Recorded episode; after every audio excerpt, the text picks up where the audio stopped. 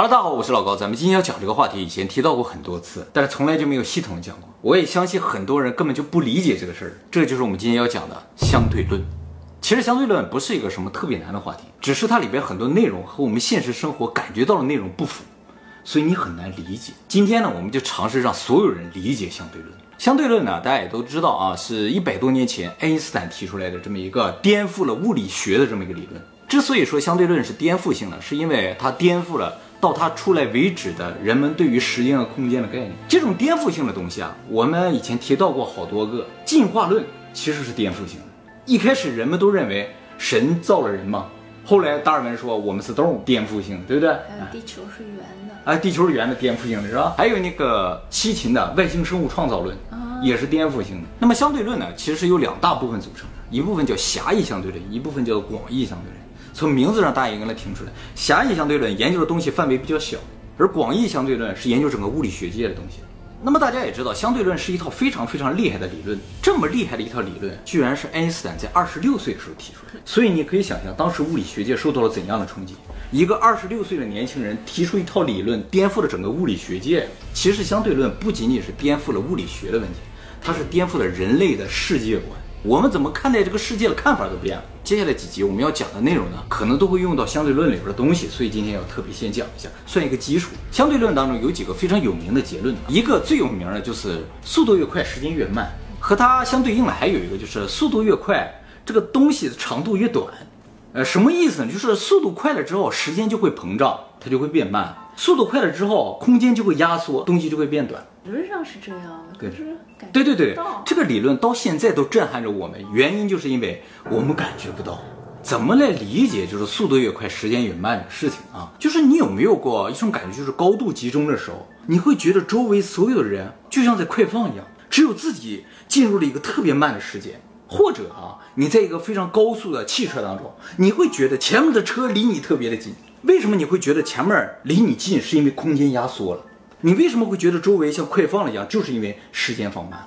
那么这个速度越快，时间越慢这个事情，其实会影响到一个东西，就是寿命。你的速度足够快的话，你的寿命就会变得很长。这就要提到一个叫双生子杨谬的问题。说地球上有一对双胞胎，都二十岁，哥哥呢坐上了宇宙飞船，以光速的速度呢飞走了，飞了一圈，哥哥大概感觉过了一年之后回来了地球上，二十一岁了，但弟弟已经九十岁了。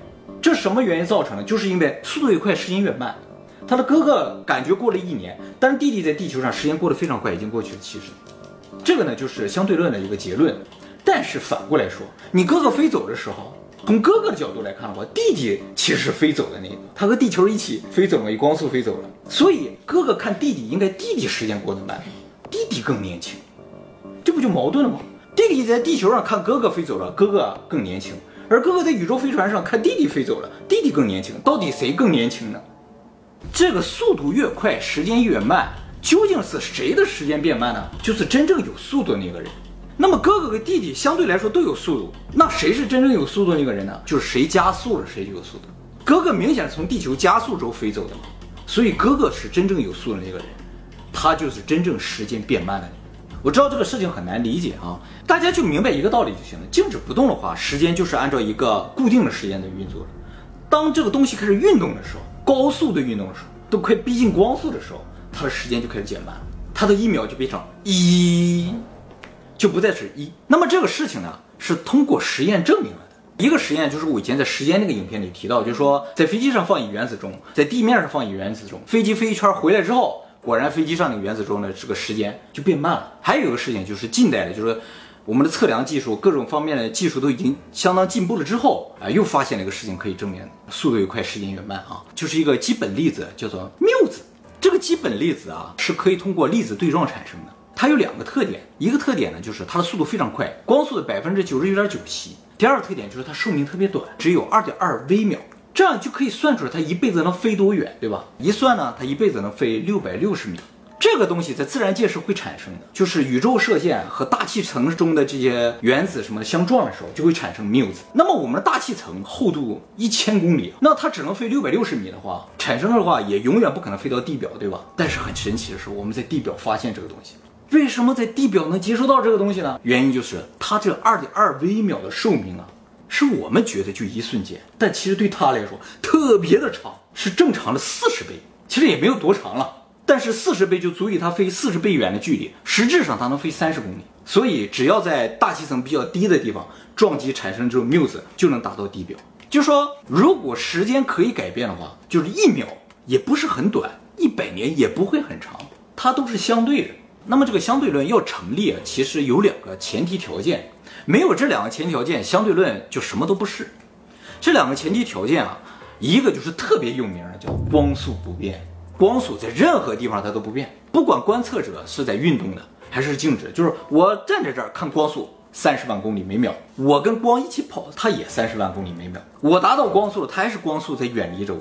就是这么一个特别神奇、特别诡异的东西。我们看到这个世界上没有任何一个东西像光一样。比如说，我们两个人一起走，同速的话，我们就可以聊天嘛，因为我们相对静止嘛。但是光不是，你就算跟它同速了，它还飞速的跑走了，你永远不可能跟它静止。那么光速不变这个事情是怎么证明的呢？这个我们在时间这个影片里说了，就是说看星光，从我们地球看，宇宙里面各种各样的星球，然后它们以各种各样的状态在运动，有的高速远离我们，有高速逼近我们的，有横着跑的，竖着跑的，怎么跑都有。但是不管哪颗星照出来的光到地球了，都是光速。我们地球也在高速围绕太阳旋转，从地球正面照过来光，从背面照过来光，不管从哪照过来光，反正都是光速。这个实验呢，其实就是著名的迈克尔逊莫雷实验。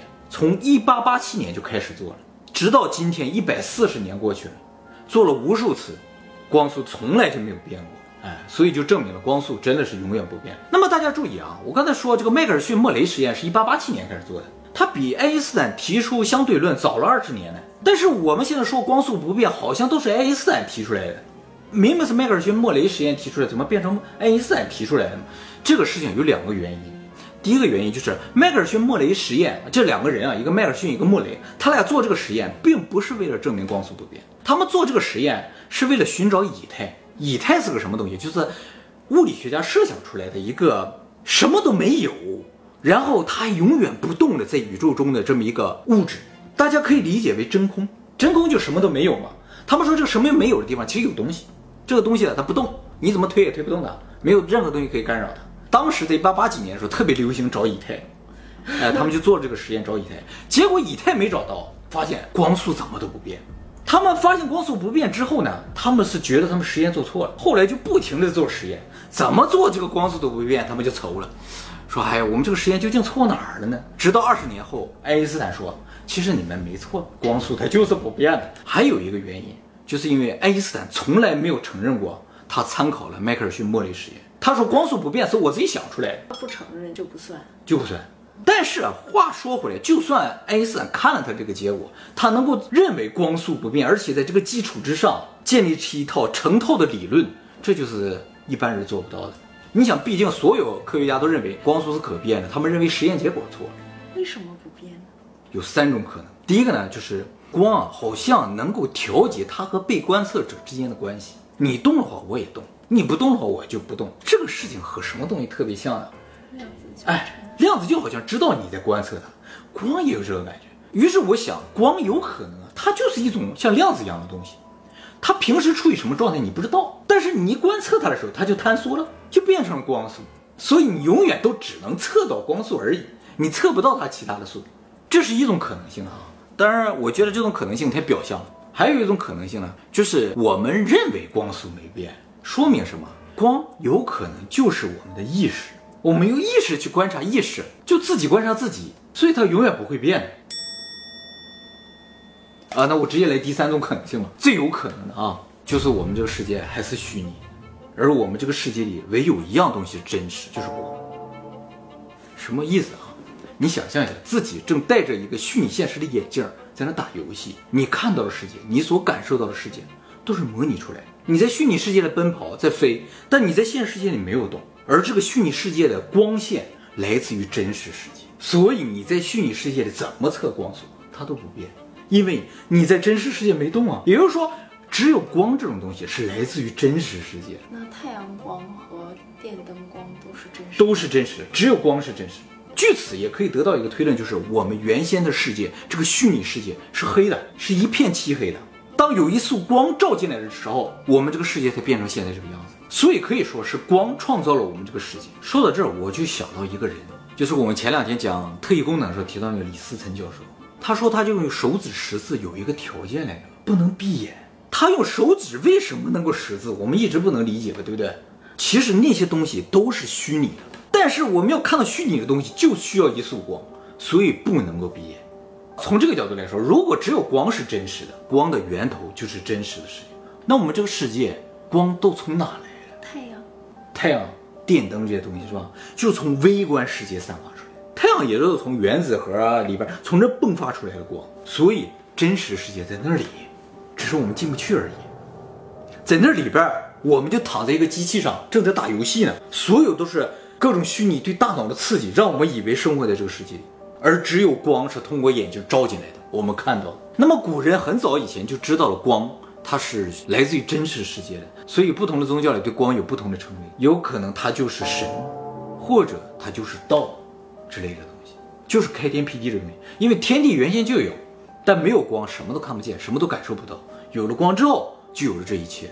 所以神一天创造世界不是什么难事儿。一开始很多物理学家说这不可能，创造这需要很久，几十亿年。如果是光照的话，真的就可以这么快，一照亮了，这个世界就产生了。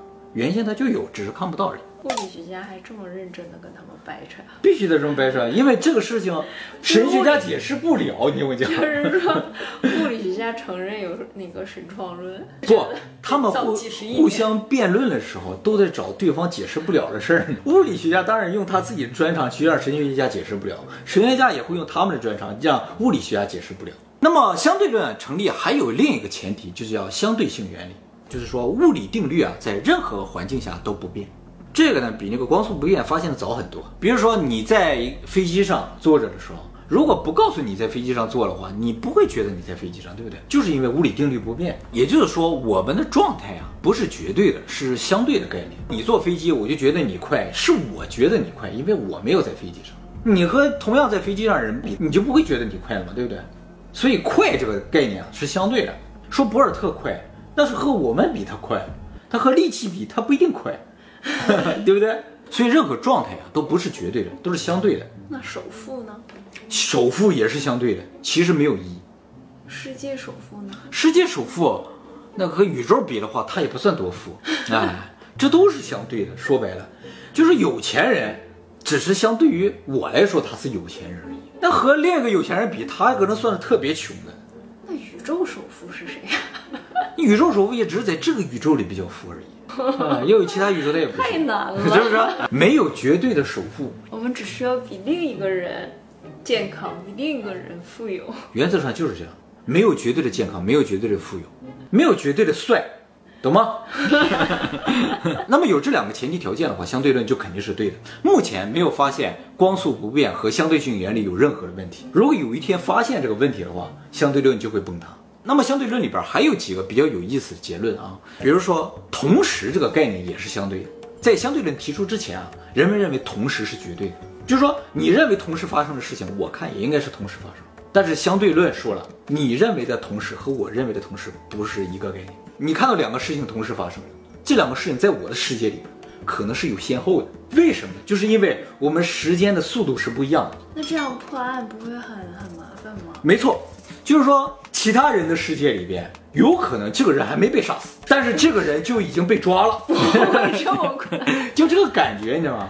就是说前后会发生变化，这很难理解啊。没有办法，就是因为时间不一样，那那些不在场证明都没有用，没有意义。但是我的话说回啊，这只存在在宇宙尺度上，就是说，当一个观测系和另一个观测相比的话，它比如以光速在运动的话，那明显就感觉出时间差别。但如果咱俩都坐在一个地球上，那应该就没有什么太大的区别。就是说星际警察来办案的话，星际警察没法办，所以啊，那个仙界不都说嘛，你到了凡间不能改变他们的命数。有可能根本也没法改变。哦，先来后到都不一样。就比如说，你这一辈子和一个人相遇，和他结了婚，有可能在另一个人看来的话，你就没有和这个人相遇。这个呢，也是被证明了的。真的 假的？对对对，这个不管从理论上，现实中好像也有证明的，但理论上是肯定可以证明的。可以推导就是理论是这样的，可是很难理解。啊，因为就是反理解的嘛。所有相对论的内容，它怎么叫相对论呢？就是和你理解就是不一样的。但是事实证明，所有相对论和你理解不一样的东西都是对的那量子纠缠是同时的，是绝对的。啊。这个事情啊，就属于另一个概念了。量子纠缠啊，确实是用相对论解释不了的。量子纠缠是真的是绝对同时，不管多远也绝对同时，所以就认为有可能它突破了光速，就是相对论的一个支柱被折断了，所以相对论对于量子力学的话，它不适用。那么相对论里面还有一个非常有意思的一个结论，也非常有名，就是质能方程，E 等于 mc 方。这个公式就是说，质量和能量可以相互转换。我们现在看到的物体，它只是块冷冷石头或者砖头什么，它可能转换能量，而能量还可以变成砖头、石头。这个事情怎么知道的啊？首先发现了质量转换成能量是通过核裂变发现。核裂变啊，就那铀二三五里边打入一个中子之后，啪一下变成两个核了啊！它是个什么感觉呢？就相当于打台球一样，那个白球就是一个中子，啪一下打到一堆球里边，这个球打散，白球打进去就打进去了。球的个数不会发生变化。铀二三五裂变归裂变，它里边的所有的那些中子啊、质子的个数没有发生变化。但是原先那么多个中子跟质子和后面那么多个中子质子一称，哎，后边轻了，个数没变，球的个数没变，质量变轻。就研究说为啥变轻了？后来想，这缺少这部分质量变成能量了，释放出去了，一定是质量转化成能量，不然这质量哪里去了？那它能转换回去吗？哎，转换回去这事儿是怎么发现的？比如说一个电子用这个电磁场给它加速啊，它就在那个轨道不停的跑，越来越快，越来越快，不断的逼近光速。你就用无限能量，我发现有多少能量你都给它，然后就让它加速，一直达到光速了，你继续给它加入能量，按理来说它应该可以超过光速。你不超过光速，你份能量哪里去了？我已经把能量加给你，你为什么没有更快呢？后来人们发现，当电子加速到光速之后，你再给它能量，它的速度也不会超过光速，但是它的质量变大，它变重了，就说明那部分能量转换为质量储存起来了，以压低它的速度，让它渐渐慢下来。你给再多的能量，它就越来越重，越来越重，让你永远不可能让它超过光速。就是这样一个原理，就是感觉光速啊，就是一个上限，在这个世界里就不能够让你通过任何理论或者现实超过光速，神不神奇？所以能量可以转换为质。那么能量和质量这个转换公式呢？这里边有个 c 方，就是光速的平方，就说明这两个东西相互转换的时候，这个比率是非常巨大的。目前试算一下啊，一克东西，任何物质都行，一克，它就能变成九十兆焦耳的能量。九十兆焦耳能量什么概念啊？广岛原子弹爆炸的时候产生了五十四兆焦耳能量，也就是说，广岛原子弹的一炸只消耗了零点五克左右的东西，就产生那么大的能量。我算了一下，我这个体重啊，相当于十五万克原子弹。那么一克质量可以产生这么大的能量，反过来说，那要从能量转换成一克的质量的话，就需要那么大的能量。你就可想，我们宇宙现有这么多物质，当初宇宙大爆炸的时候是多少能量凝结下来形成这些物质？那么智能方程这个理论是非常好，但是目前实际应用只有核弹和呃核发电之类的，在其他地方几乎没有应用，因为我星际里都是这种应用，星际就是，星际里说的都是真的哎。星际里说什么了？嗯天上一天，地下十年啊。那当然了，然后 我跟你说过很多遍，古人什么都知道，变 变。对，都能变。我跟你讲，古人说的都没错。你以为他们是异想天开？《西游记》是正史，好不好？相对论啊，虽然是一个物理理论啊，但其实它也是个哲学理论。通过研究相对论，你就会发现啊，这个世界上没有任何一个东西是绝对的啊，当然除了光，没有绝对的好，没有绝对的坏，没有绝对的正义，没有绝对的邪恶，没有绝对的快，没有绝对的慢，所有事情都是相对的。观察者的状态不一样，他们的结论可能完全相反。啊，我觉得哲学的部分比较好理解。你如果要这样去看待问题的话，这个世界你会容易看得更明白一些。爱因斯坦就是这样。其实爱因斯坦做了一件事情，就是把以前物理学家总结的东西，他都反着看，他就觉得那是错的，哎，结果就全都是对的。那也不是绝对的对呀。对不是绝对，都是相对的，所以根本就没有一个绝对正确的理论。你说进化论是对的，不可能；你说神创论是错的，不可能。其实暧昧才是真理。你看啊，就像那个爱因斯坦那个没有同时的这个概念，和那个荣格的心理学是对着上。荣格讲的同时性巧合，就是说是不是巧合由什么决定？由你决定。就是我不要你觉得，我要我觉得。对，我觉得是巧合，它就是巧合；我觉得不是就不是。爱因斯坦也这么说，你看的是同时的，别人看的不一定是同时。对，所以你必须要法国人这样说。对，不过话说回来，爱因斯坦证明了这个世界上唯有一样东西是亘古不变的，它就是真理，这个东西就是光。啊，对。这个东西还不是唯一的，在这个世界上还有一样东西，它也有可能来自于真实世界，就是来自于另一个世界。到现在为止，我们也没有搞明白这玩意儿是什么。水？不是，重力。重力啊，啊，这个等讲重力时候我们再讲。对呀，为什么要有重力啊？好奇怪啊！不仅仅是为什么有重力，整个宇宙的重力从哪来？以我刚才的虚拟世界说，重力完全不矛盾。你终究还是躺在这儿嘛，戴着个眼镜儿，你能感觉到重力吗？这很正常，对不对？重力从哪来？我感觉到的重力来自于真实的世界。我就说什么意思啊？你就这么去理解。你现在是躺在一个床上的，只是戴了个游戏眼镜儿，你只要能体会到全是虚拟的。但是为什么不让我知道这是虚拟的呢？在这方面，《黑客帝国》解释的非常的好。《黑客帝国》说，以后啊，AI 占领这个世界，他们要发电，后来发现人用来发电非常的好。就是把人做成电池，但是人有一个问题，就是人如果就躺着睡觉什么都不想的话，很容易就死掉了。人必须得干着点什么，他才能长寿。所以呢，他们就创造了个虚拟的世界，让人们进到虚拟世界里正常生活。这样的话，你就源源不断的发电，你躺着吧，这一辈子就给他发电，然后他用这个电，他们去生产啊，各种各样。所以通过这一期，大家应该明白，就是说这个世界上没有什么可争的事情，因为所有的事情都是相对的。你无法获得一个绝对的东西，真爱也是相对的，真爱也是相对的。那我们之间就是没有真爱，那还录什么呀？下期可能就是你一个人在录了。我们是真爱，只有我们是真爱。下期连房子都没有，只有我们是真爱。哦，还有你。